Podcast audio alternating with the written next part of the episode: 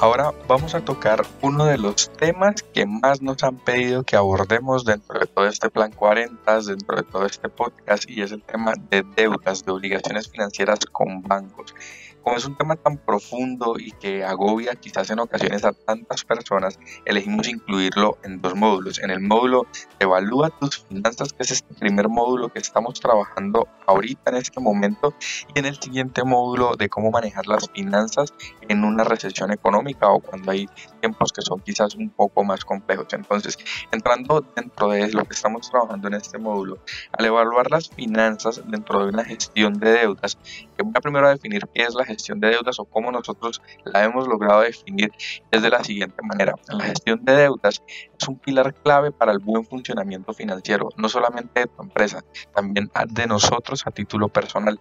Un responsable dentro de tu empresa, bien seas tú mismo o a título personal, obviamente tú mismo, o alguien que tú contrates, ya selección tuya, debe ocuparse de realizar un análisis exhaustivo para establecer cuál es la forma más óptima posible de que tengas una cartera de deuda. Dentro de este análisis, que por lo general es un análisis financiero, es necesario determinar las necesidades reales internas de la empresa, mientras dentro de ese análisis se examinan todas las posibilidades financieras a las que se puede acceder y de esa forma Siempre el pilar de una buena gestión de deudas es seleccionar los productos financieros que mejor se adapten a la actividad que tenga eh, la empresa o que tengas a título personal o el producto financiero que mejor se adapte hacia la decisión de inversión o hacia la decisión pues, que quieres hacer. Algunas claves para que tengas una muy buena gestión de deudas son las siguientes. Ojo con esto porque de esto depende el éxito de que te apalanques de la manera más funcional posible y, pues con todas las de la ley, por así decirlo. No es lo mismo devolver el dinero en los próximos tres meses que dentro de tres años. Con esto, ¿qué quiero decir? Entre más corto sea el periodo de tiempo del crédito, entre más corto sea el plazo de vencimiento del crédito, vas a tener que pagar menos gastos, es decir, vas a ahorrar mucho en intereses. Entonces, siempre hay dos escenarios diferentes, si lo pagas muy pronto, si lo pagas dentro de mucho tiempo. Te voy a explicar ambas opciones de una manera detallada. ¿Qué pasa cuando el plazo de vencimiento es mayor al necesario?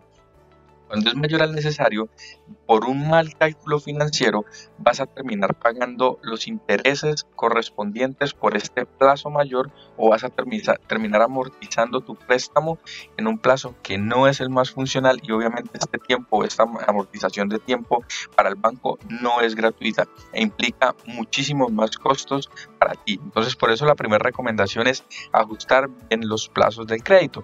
¿Y qué pasa cuando el plazo de vencimiento o el plazo de la obligación es menor al que realmente necesitas, pues en vez de que se te presente un exceso de costos, vas a tener un problema porque no vas a poder costear la demora y en ocasiones la demora también sale más costosa que un plazo mayor al necesario. Entonces, ¿qué es lo que pasa cuando el vencimiento es menor? que realmente tu capacidad financiera te permite acceder vas a terminar con problemas de flujo de caja, vas a terminar con problemas de liquidez y tu flujo efectivo no va a ser funcional. Entonces, ese es el primer pilar para una buena gestión de deudas. El segundo es hacer una buena diversificación de obligaciones financieras. Sí, no solamente la diversificación existe en las inversiones, también existen las deudas. Y con esto, ¿qué quiero decir? Es importante que diversifiques tu deuda según lo que tú quieras hacer.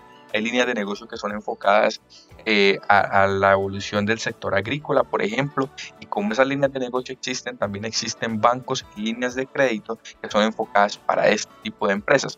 Si me voy al título personal, hay líneas de crédito que son enfocadas en, en la compra de apartamentos, en la compra de vivienda, como es un leasing habitacional, un leasing financiero, una hipoteca y demás. Entonces, hay que saber diversificar la deuda, no utilizar un crédito de libre inversión para ir a comprar una casa no utilizar una hipoteca para ir a pagar los gastos de nuestro día a día o los gastos de nuestra empresa. Son cosas que no cuadran y obviamente nos terminan moviendo un espacio de no tener una gestión de deuda sana y no nos permitimos nosotros diversificar ampliando pues, todo nuestro portafolio de deuda según las posibilidades de financiación a la que podemos acceder.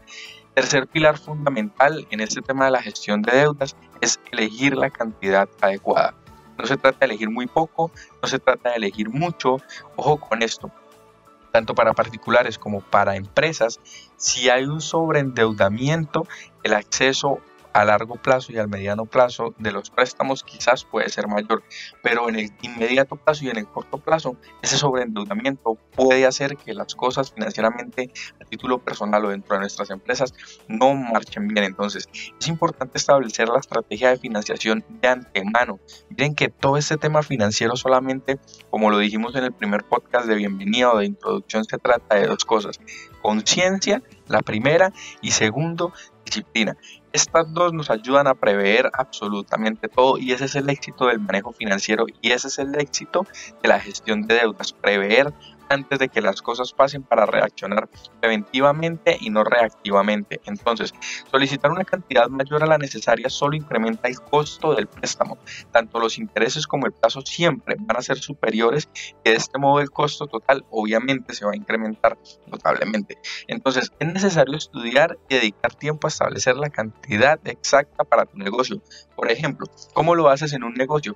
Te sientas, recuerdas que te hablamos de un presupuesto, te hablamos de un flujo efectivo, entonces en función del flujo efectivo vas a ocuparte de definir la cantidad de deuda que vas a, la que vas a acceder, el plazo al que vas a acceder y cómo tu empresa se va a convertir eh, en un modelo de negocio autosostenible que te va a dar literal lo voy a decir así en palabras coloquiales, te va a dar para pagar ese mismo préstamo. Y una cuarta opción o un cuarto pilar para cuando quizás no se tomaron las decisiones financieras más adecuadas es el pensar en reunificar todas las obligaciones para hacer un solo pago al mes. De esta forma tanto la energía que le dedico a la deuda se minimiza y el pago de los préstamos también se simplifica. Entonces hay que tener en cuenta que siempre hay un costo. Ese costo es el de estudiar en concreto qué es lo más conveniente. Cuando el pago es grupal es menor el importe a, pagar que si pagaras cada obligación financiera eh, de manera separada. Sin embargo, los intereses al final pues terminan siendo muy similares. Esto es solamente sobre la gestión de deudas. Más adelante vamos a hablar sobre cómo manejarlas en un espacio de recesión económica.